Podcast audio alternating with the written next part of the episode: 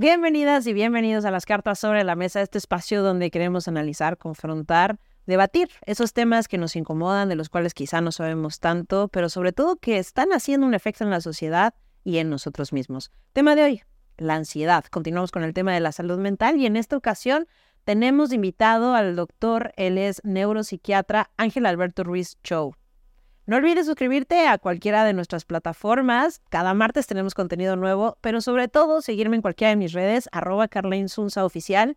Y ahí escríbeme, coméntame, ¿qué tema ponemos sobre la mesa?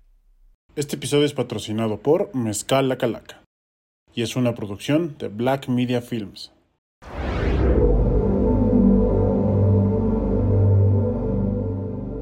Doctor Ángel, qué gusto tenerlo. Muchísimas gracias por aceptar la invitación de estar aquí. Gracias por la invitación. Esperemos contribuir con un poco de información. La verdad es un tema que la gente como tal lo pidió muchísimo. Tuvimos un episodio de salud mental. Y era inevitable que saliera este tema, la ansiedad. Correcto. Y primero que nada, ¿qué es la ansiedad? Pues mira, la ansiedad es una sensación este, que podemos dividirla como una emoción y una sensación física, ¿no? Este, y depende más o menos, a, veces la traducción de, en el idioma puede ser este, complicada, por, ejemplo, los, los alemanes tienen una palabra específica que es Angst, que proviene como, que te da como un poquito de vocablo de angustia, ¿no? Pero es esa sensación de opresión en el pecho, sensación de de miedo, este, dificultad para respirar, sientes que el corazón se te acelera, las manos te sudan, este, te sudan mucho las axilas, los pies y sobre todo en un estado como muy exaltado describimos los ataques de pánico. Y los ataques de pánico las personas describen que en ese momento sienten la sensación de que van a perder la razón o bien van a morir en ese instante. ¿no? Pero a ver,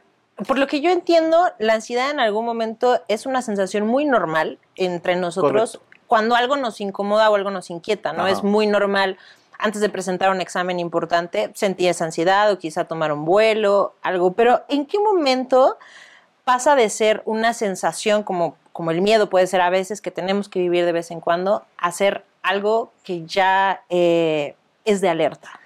Es precisamente cuando es discapacitante. O sea, significa que te bloquea, por ejemplo, eh, todos los eh, que vamos a ser examinados en un examen, si es de alguna materia complicada, nos dan un poquito de, ansiedad, ¿no? Pero todos la, superamos y este, presentamos el examen y ya salimos y ya nos fue bien, nos fue mal, etcétera, ¿no?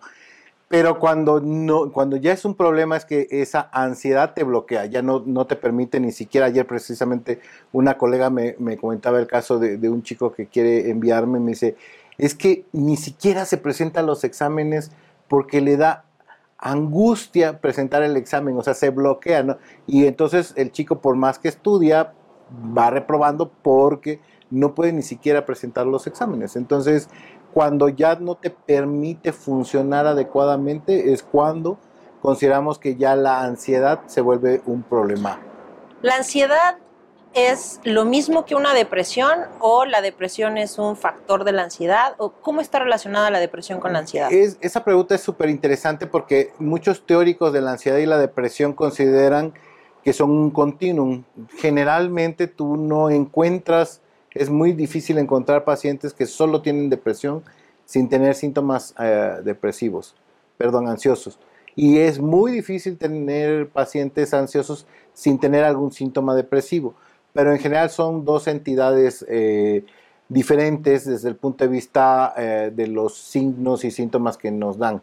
Son este, dos diagnósticos de acuerdo a los criterios de la clasificación internacional de enfermedades o del, o del DSM5, dos entidades diferentes.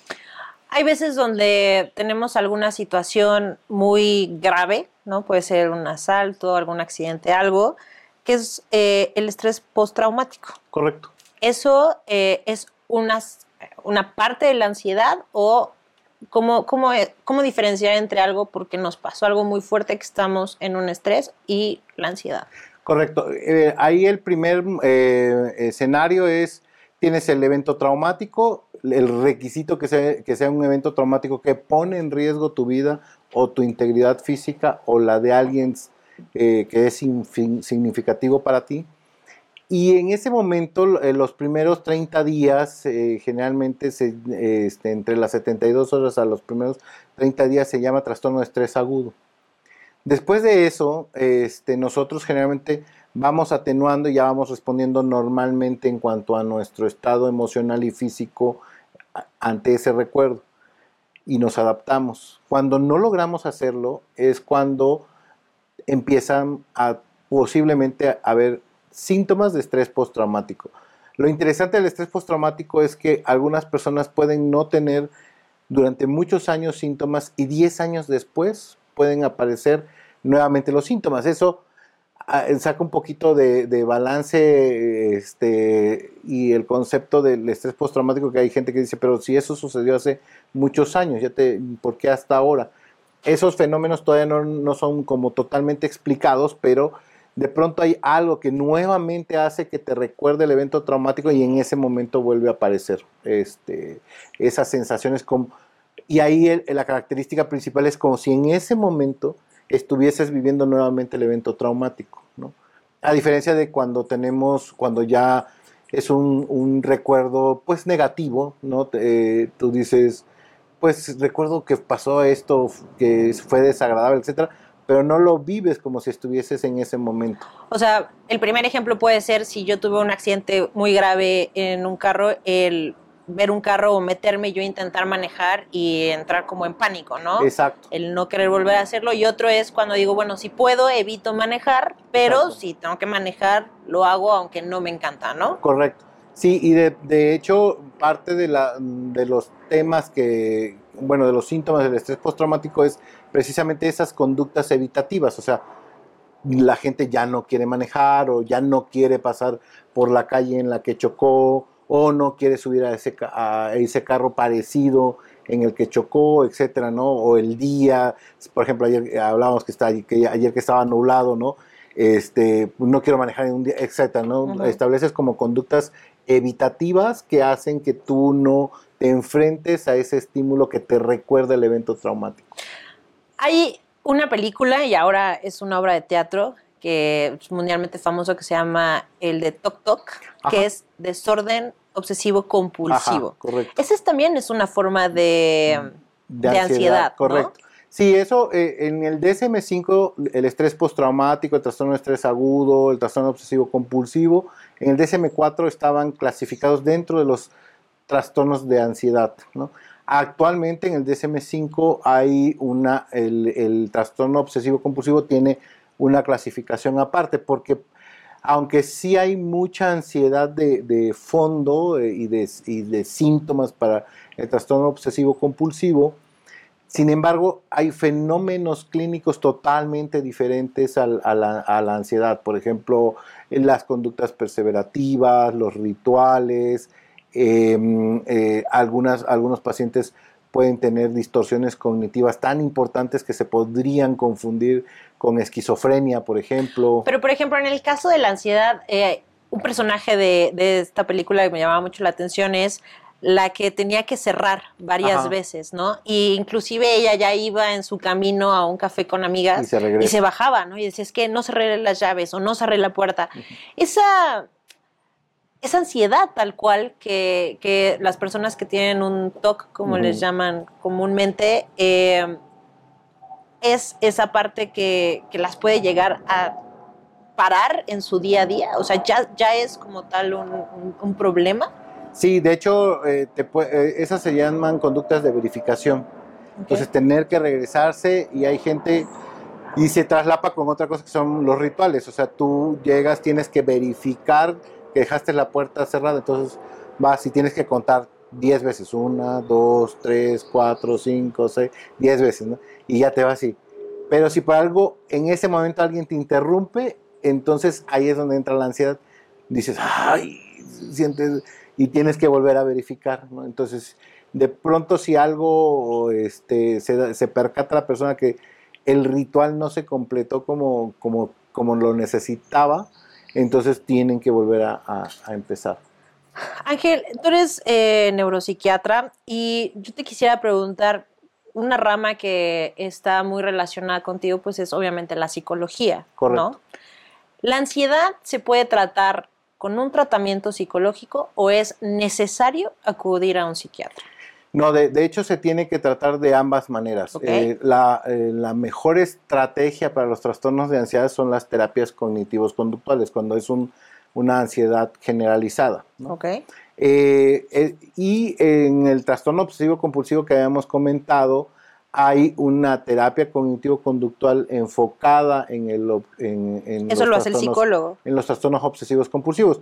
Lo puede, generalmente lo hacen los psicólogos que tienen un entrenamiento formal en eso. Yo siempre les pido a mis pacientes, por favor, cuando vayas a, un- a buscar un terapeuta, pregúntale dónde está certificado como terapeuta en la técnica que va a, este, utilizar contigo, ¿no? Porque eh, es un error considerar que si ya eres psicólogo o psiquiatra, ya puedes tú en ese momento dar psicoterapia, ¿no? Y no, o sea, tienes que tener un entrenamiento específico en cada una de esas técnicas. Entonces, la, para el trastorno de ansiedad generalizado, fobia social, etc., la terapia cognitivo-conductual les va excelente. Para el trastorno obsesivo-compulsivo, la terapia eh, cognitivo-conductual enfocada en el trastorno obsesivo-compulsivo les va excelente, que es un entrenamiento específico. Y para el trastorno de estrés postraumático, la terapia cognitivo-conductual enfocada en el trauma o el EMDR, eh, que son técnicas basadas en la terapia cognitivo-conductual, son las que más eficacia tienen. Háblame de las adicciones y la ansiedad. Dicen que van una con la otra. No necesariamente siempre, pero sí es muy frecuente que encontremos lo que eso que tú comentas se llama patología dual. Significa que yo tengo un trastorno de ansiedad que necesito de alguna manera sentirme confortado y no, no entrar en tanta ansiedad. Para lo cual in- utilizo sustancias psicoactivas que están, que son con, que a veces sabemos o que de pronto descubrimos que tienen ese efecto ansiolítico. Por, por ejemplo, lo más frecuente, el alcohol, ¿no? Y ahora muy de moda este, la cannabis, ¿no? Eh, y que te dan ese, esa sensación de, de tranquilidad y, y bienestar, ¿no? Y que te quitan, por ejemplo, la fobia social. Entonces, sí ¿Tú es qué opinas, por ejemplo, del CBD?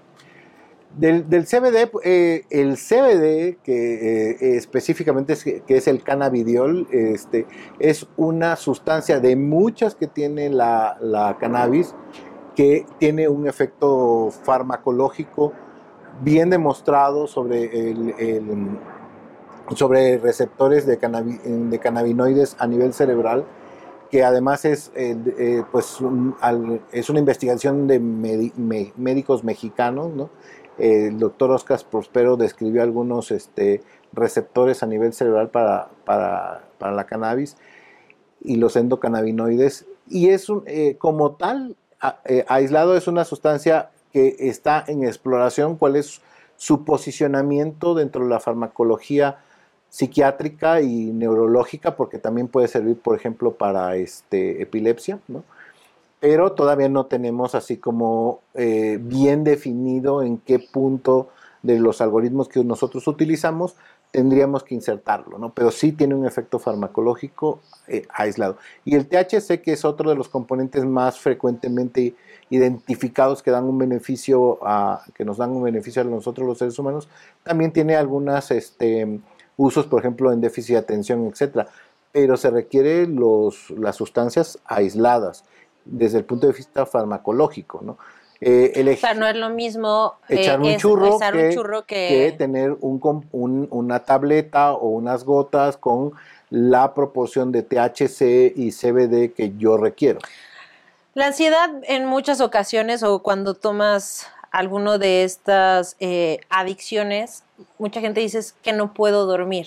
¿Por qué muchas veces en la noche es cuando más se siente esta sensación de, estrés? Sí, el, est- el estrés y la ansiedad te dan un- una serie de cambios fisiológicos, entre ellos la elevación del cortisol. El cortisol es una sustancia que es benéfica para, para unos instantes, pero es negativa cuando tú tienes incrementos continuos del, cortisol.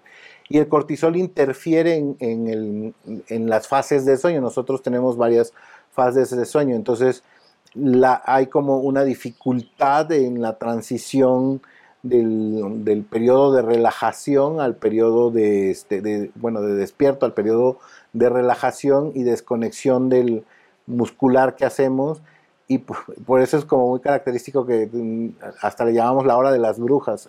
A las 3 de la mañana todo el mundo, la gente que tiene ansiedad se despierta y este y hasta te ven así como, este es brujo, cuando les dices, eh, como a las 3, 2, 3 de la mañana se despierta. Sí, doctor, ¿cómo supo?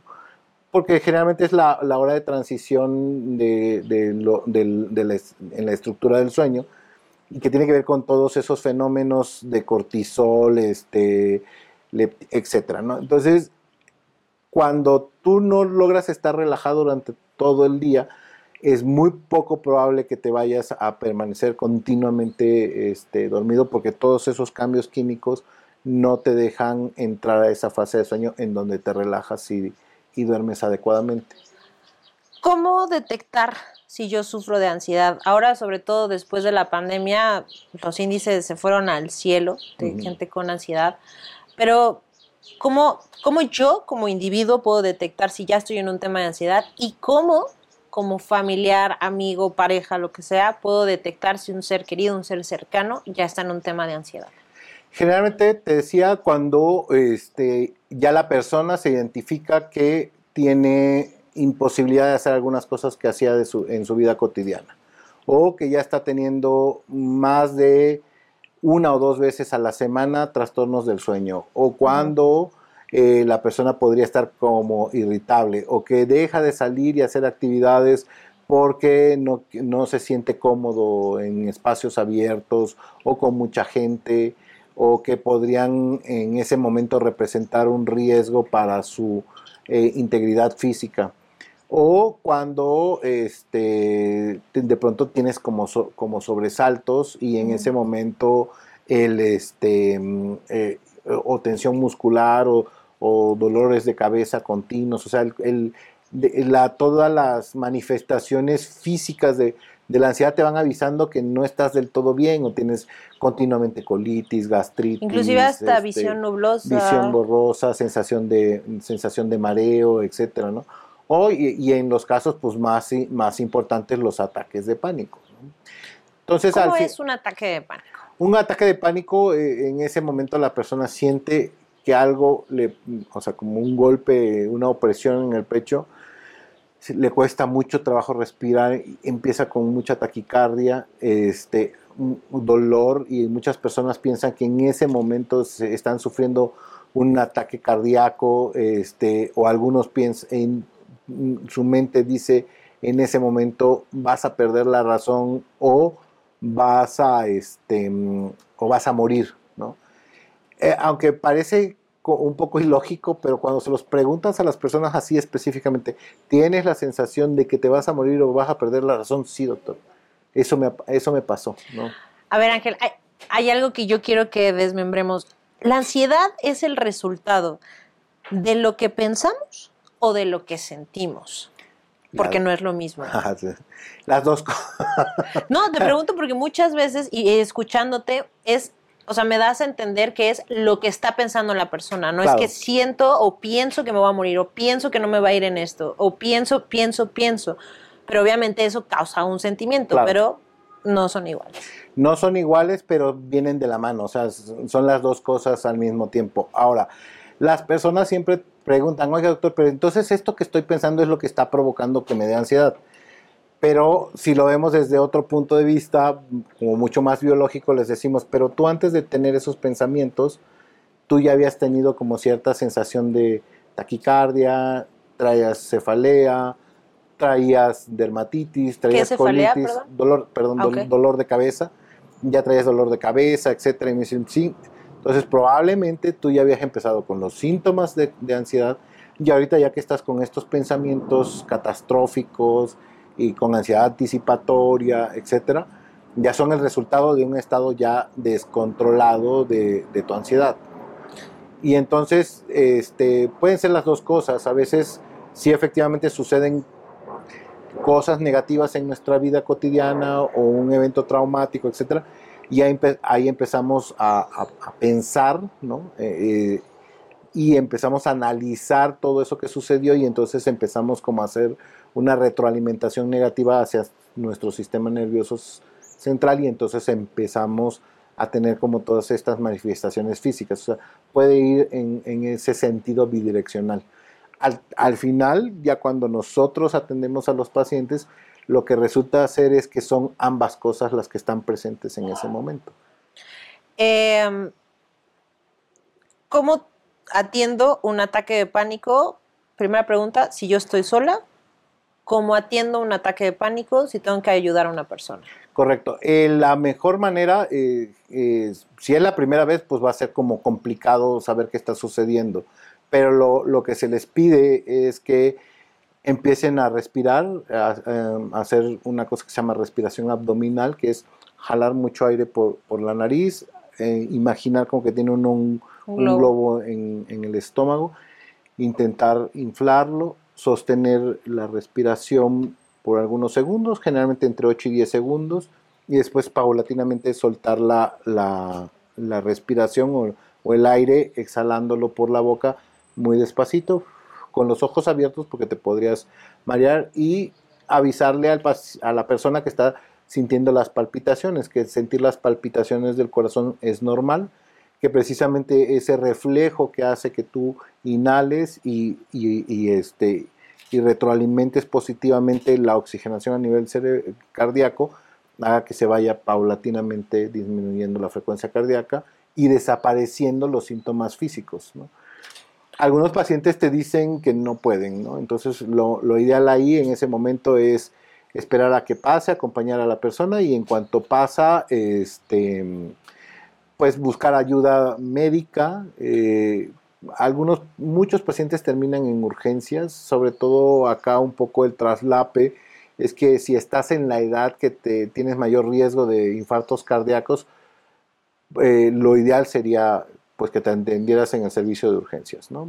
Este, y que te digan, no, pues todo esto fue un ataque de pánico o fue un episodio de angustia y no tienen nada en el corazón. Entonces, a partir de ahí hay que buscar inmediatamente la ayuda psiquiátrica porque si no, eh, si tú no, no buscas la ayuda psiquiátrica, lo que va a suceder es que vas a estar continuamente yendo al servicio de urgencias pensando que tienes, ahora sí tienes un infarto cardíaco. Entonces, eh, y, entonces hay que otra vez repetir toda la rutina y a veces los pacientes es muy característico que ya, ya los vio el neumólogo, ya los vio el otorrinolaringólogo, ya los vio el cardiólogo, el gastroenterólogo, etcétera, porque cada uno de esos componentes que describimos pues integra alguna de esas partes de nuestro cuerpo. Entonces antes, y ya les dijeron desde antes que, que no era nada este, grave.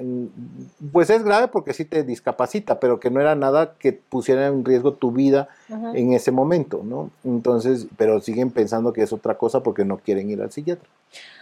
Antidepresivos, eh, medicamentos que dan para cualquiera de estos problemas de salud mental, vamos a llamarlos. ¿Cómo saber si estamos bien medicados, si no estamos bien medicados, eh, si sí era la opción un medicamento como primera instancia o si quizá con terapia podíamos manejarlo. ¿Cómo saber si mi psiquiatra está haciendo un buen trabajo y el tema tabú de los medicamentos? Bueno, este, como te decía, el tratamiento es con ambas, este, con ambas técnicas, fármacos y, y terapia cognitivo-conductual idealmente, ¿no? Eh, los fármacos que utilizamos son fármacos que tienen el efecto o buscamos que tengan un efecto ansiolítico. Em, los fármacos ansiolíticos se dividen en benzodiazepinas y, y, inhibidores selectivos de la recaptura de serotonina principalmente, que son más conocidos como antidepresivos, pero eso puede confundir un poquito a las personas porque les decimos, tienes ansiedad y ¿por qué me vas a dar un antidepresivo? ¿no? Exactamente. Lo que, lo que hay que explicar, que, que eso actualmente estamos, establecimos en México un consorcio eh, mexicano para el estudio de la neuropsicofarmacología, que nos estamos trayendo conceptos de clasificar ahora los medicamentos por su mecanismo de acción y no para lo que lo estás dando, porque un, mismo fármaco te puede servir para varias, este, para varias cosas al mismo tiempo. Ejemplos son los antidepresivos, sirven como antidepresivos y sirven como ansiolíticos, sirven para problemas alimentarios, sirven para ayudarte a dormir en algunos casos, etc. Entonces, dependiendo del mecanismo de acción que tú busques y, el, y sobre todo el efecto sedante o no sedante, etcétera. Entonces, ¿cómo saber qué medicamento deberías de, tomar? Pues generalmente los, los psiquiatras tomamos la historia clínica de los síntomas que está teniendo el paciente y en función de la prevalencia, lo que tenga más frecuentemente el paciente presente, le damos determinado fármaco. En general, todos los fármacos antidepresivos funcionan como ansiolíticos a largo plazo, pero hay algunos que podrían incrementarte este, la ansiedad inicialmente. A largo plazo casi todos te, lo, te mejoran.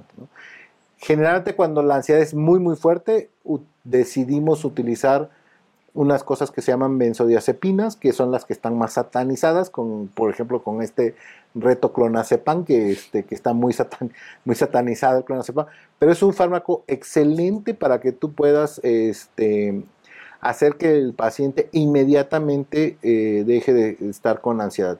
Sin embargo, ahí la precaución que hay que tener, que son las benzodiazepinas son fármacos que no deberían de utilizarse por más de 12 semanas.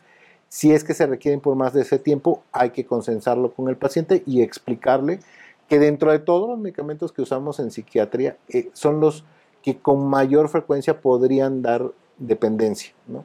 desde el punto de vista farmacológico, que es que vayas necesitando más dosis de las que inicialmente utilizaste. Pero eso depende mucho del metabolismo de las personas.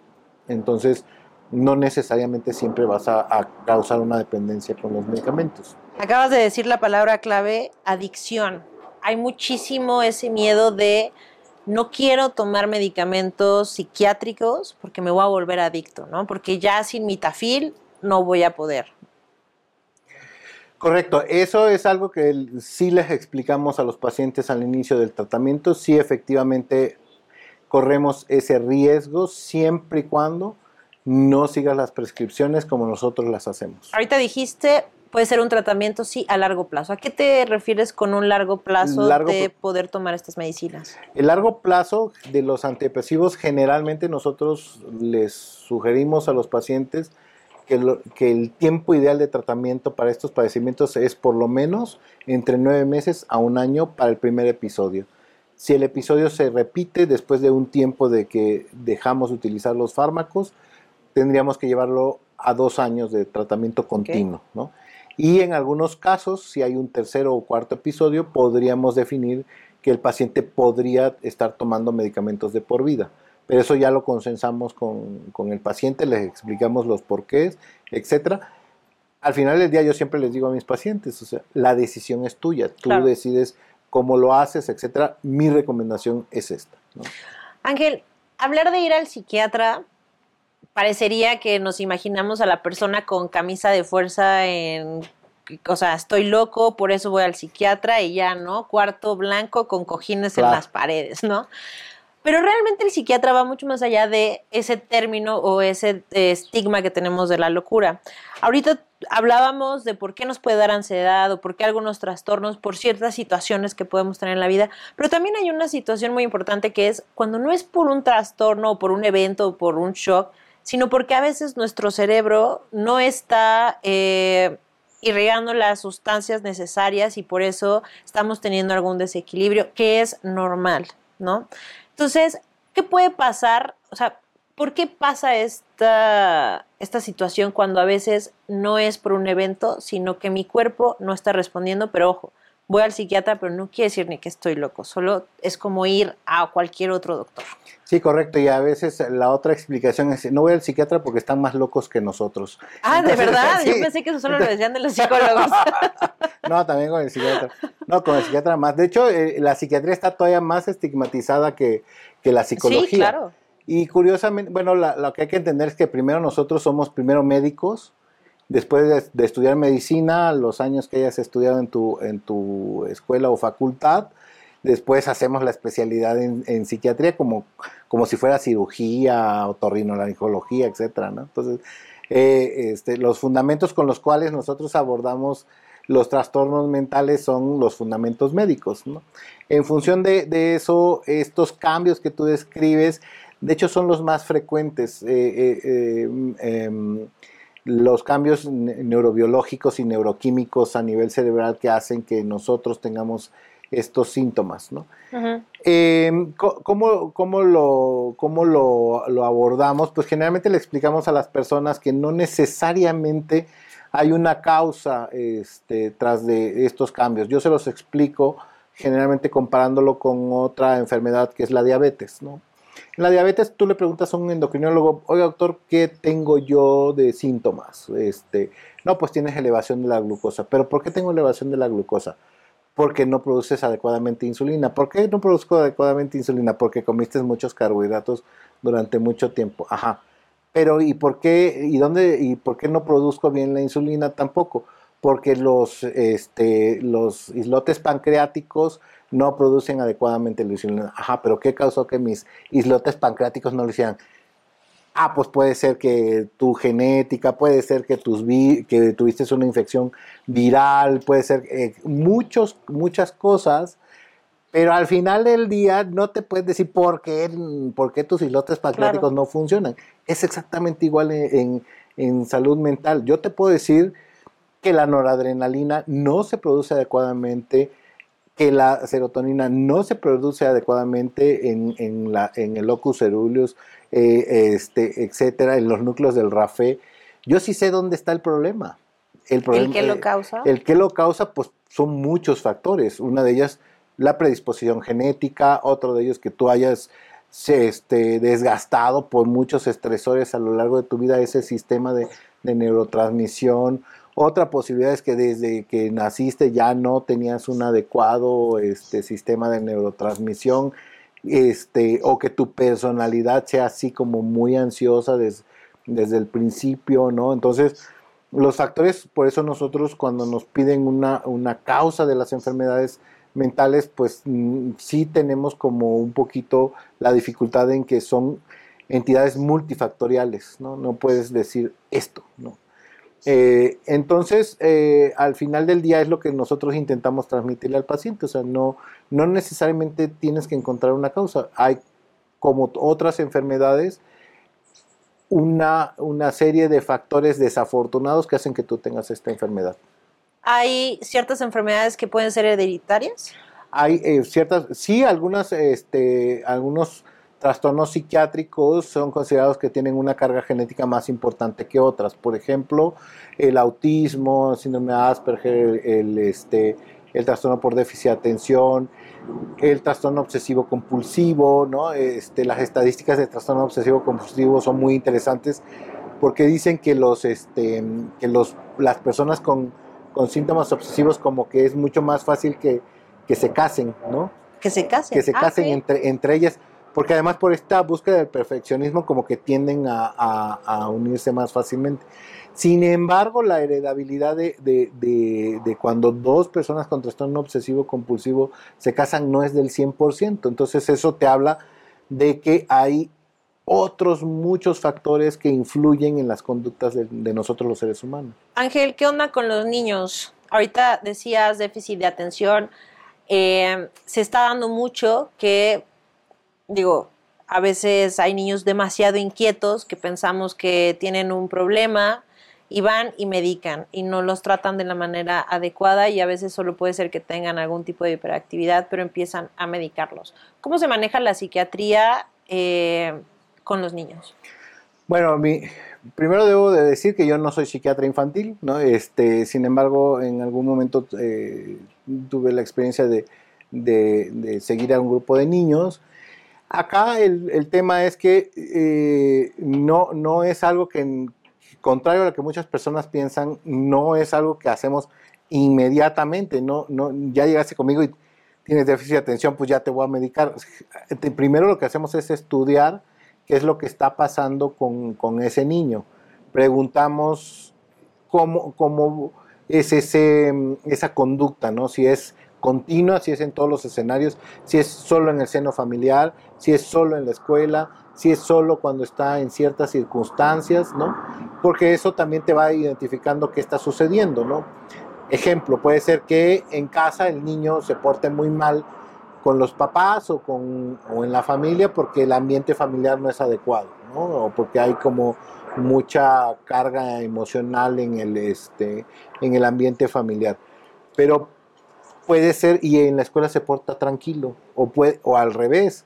Puede ser que en la escuela esté sufriendo de abuso psicológico, bullying, bullying etcétera, o que la maestra le representa una figura demasiado impositiva que, con la que no puede contender y que ahí lo manifiesta poniéndose este, inquieto, este, saliéndose, etcétera, y en la casa está muy tranquilo. ¿no? Entonces, primero tenemos que identificar si hay como factores este, ambientales asociados. Si no es eso, después tenemos que identificar algunos factores biológicos. Algunos niños podrían tener alguna este, inmadurez cerebral, etcétera, ¿no? Eh, y si todo eso ya está este, identificado y tú dices, bueno, no tengo ningún factor que explique la conducta del niño, entonces muy probablemente tenga trastorno por déficit de atención. Al final del día, la hiperactividad y la inatención son como parte también de un cortejo de, síntomas, ¿no? Entonces, ¿qué necesita el niño? ¿no? El niño necesita aprender, necesita estar tranquilo, necesita colaborar en equipo. Más actividad física a veces. Más actividad física. Entonces, al final del día, nosotros lo que hacemos es recomendarles actividad física, ir a, terapia cognitivo-conductual, este, mm, hacer algún tipo de deporte de alto impacto, etcétera, ¿no? Y, en algún, y ya cuando todo eso está agotado y cuando observamos que no hay ninguna mejoría, entonces ya es cuando decimos, bueno, pues este, hay, hay que este, intentar eh, darle ya medicación.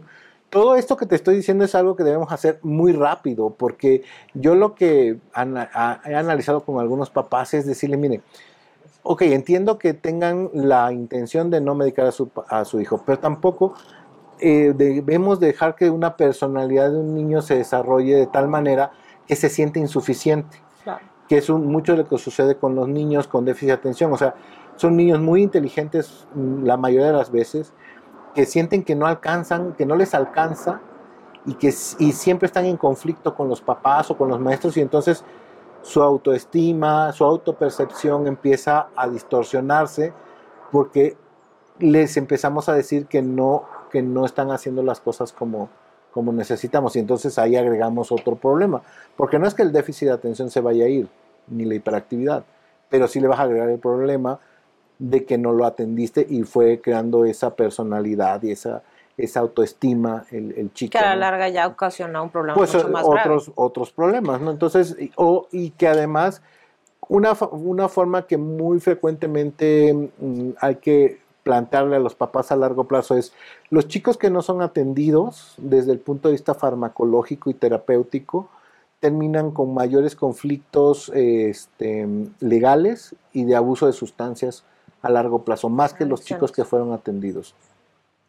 Y la otra cosa es que también muchos de ellos que son muy inteligentes terminan no, no siendo este, o no alcanzando su potencial, ¿no? O sea, se quedan como o sea, de pronto son chicos muy brillantes y terminan como no haciendo lo que ellos querían hacer, etcétera, ¿no? Que eso también impacta. Sí, porque ya trae frustraciones y ya trae otro tema.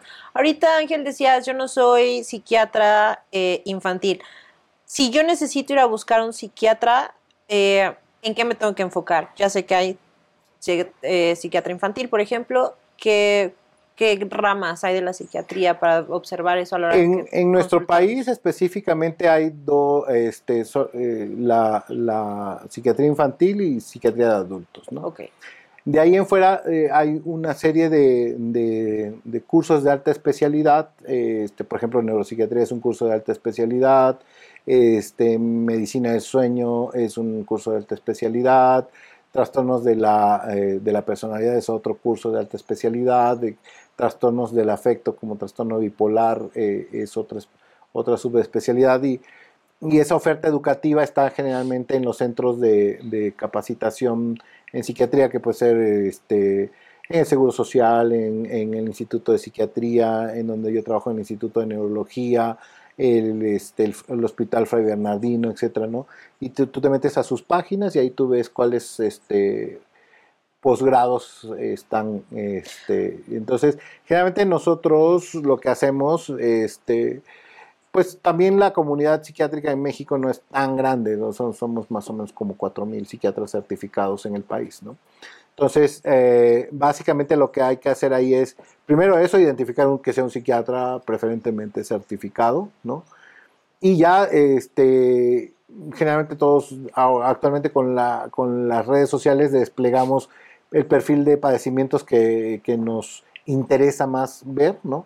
Sin embargo, un psiquiatra general te puede decir globalmente que, identifica contigo y si se requiere un tratamiento muy especializado, te mandan con, con, alguien especializado. ¿no? Ángel, en otro de los episodios que tratamos salud eh, mental, decía la persona que entrevistamos, Fabiola, que desafortunadamente en México eh, la psicología es un, un privilegio, ¿no? Tú mencionabas un hospital que es hospital de gobierno, es el seguro. ¿Cómo estamos en el tema de la psiquiatría entonces en México? También es un tema de privilegio porque son medicamentos muy costosos a veces. Correcto, esto desafortunada y afortunadamente es un, es un tema que tiene este, pues, difer, diferentes tonos. ¿no? Eh, sí, efectivamente, todos los sistemas de salud públicos de nuestro país tienen integrados este, servicios de salud mental. En, México hay gente, psiquiatras y psicólogos que trabajan para los servicios de, salud en, nuestro país. Eh, de hecho, los, los servicios más relevantes este, desde el punto de vista académico, de investigación y de atención en, en nuestro país son públicos. ¿no? te, te, decía el Instituto Nacional de Psiquiatría, nosotros en el Instituto Nacional de Neurología, los psiquiatras y psicólogos del Seguro Social y del ISTE, ¿no? Todo, todos son, son, sistemas públicos y de hecho la, eh, la gran mayoría de, de los pacientes po podríamos decir que se atienden en el sistema de salud público. ¿no? Uh -huh. Sin embargo, efectivamente al ser un, un, este, no somos tampoco tantos y entonces sí efectivamente la carga de trabajo es, es, muy amplia, de tal manera que en algunas ocasiones algunos pacientes opten por buscar atención psiquiátrica privada o psicológica privada y eso pues definitivamente sí requiere aparte de la intención de hacerlo, un, una, pues una carga económica que, que, puede ser importante, ¿no? Por ejemplo, una terapia cognitivo-conductual, que son de las terapias efectivas y que no, no duran tanto, este, pero depende, podrían durar hasta 12 semanas, ¿no? Entonces, invertir tiempo y dinero para estar en atención durante 12 semanas continuas, pues sí te habla un poquito de qué, qué recursos económicos tendrías que, que tener, tener, ¿no? Eh, igual con psiquiatría, eh, pues nuestras citas son un poquito más prolongadas, ¿no? Este, generalmente en cuatro o cinco sesiones ya, ya lograste controlar eh, los síntomas del paciente. Y que aparte tienden a ser mensuales, ¿no? Por lo que entiendo a veces, o, Ajá, o sea, exacto. no semanales. Sí, no, no semanales. en, psiquiatría, ¿no? en psiquiatría no usamos, este, generalmente la, las primeras tres sesiones sí, porque es para ver los efectos secundarios de, de, los medicamentos, pero ahora la otra parte es precisamente los fármacos. El rango de precios es muy, muy variable, ¿no? Y, pero de igual manera, pues tenemos uh, afortunadamente en nuestro país la posibilidad de tener fármacos este, genéricos intercambiables, ¿no? Hay algunos genéricos intercambiables que son producidos por las empresas que desarrollaron originalmente los productos, lo cual también, pero sí también significa otro costo para, para la atención de tu salud. Que además, perdón, y además que, que es un tiempo prolongado. Perfecto. Ángel, no te puedes ir sin tus cartas. Vale. Tenemos que conocerte un poco más a ti. Vale. ¿Te parece? Escoge tres cartas, las que tú quieras. Tres, así. Sí, como el tarot, como dijimos antes de entrar al aire. Ahí tú las vas acomodando y bueno, a ver qué dicen las cartas. Y, que- y cua- y las tengo que leer. Ajá, ponerlas en A voz ver. alta. ¿Qué cualidad admiras más de ti? La, la perseverancia. Perseverante. Sí. Ok. Ay. ¿Cuál es tu más grande miedo? Morirme en este momento. Ahorita. Ahorita, O sea, no sí. miedo a la muerte, No, sino sí, morir morirme ahora. en este momento, sí. Ok, perfecto. ¿Y te consideras una persona plena? Sí. ¿Sí? sí. Eres el invitado que más así rápido contestó, las tenías todas. No, no las, te- no las No, tenía o sea, preparadas. no, de que estás súper al tiro. Y prometo que no, de verdad, él no sabía que le iba a tocar estas, pero las contestaste súper bien. Vale. Ángel, qué gusto platicar contigo. Gracias, porque de verdad este era un tema que la gente estaba pidiendo. Creo que hay muchísima duda y qué bueno que eh, personas con los estudios y con todas las licencias se presten a hablar de este tema y ir educando a la sociedad. De verdad, qué placer platicar contigo y gracias por haber estado aquí con nosotros. Muchísimas gracias por la invitación.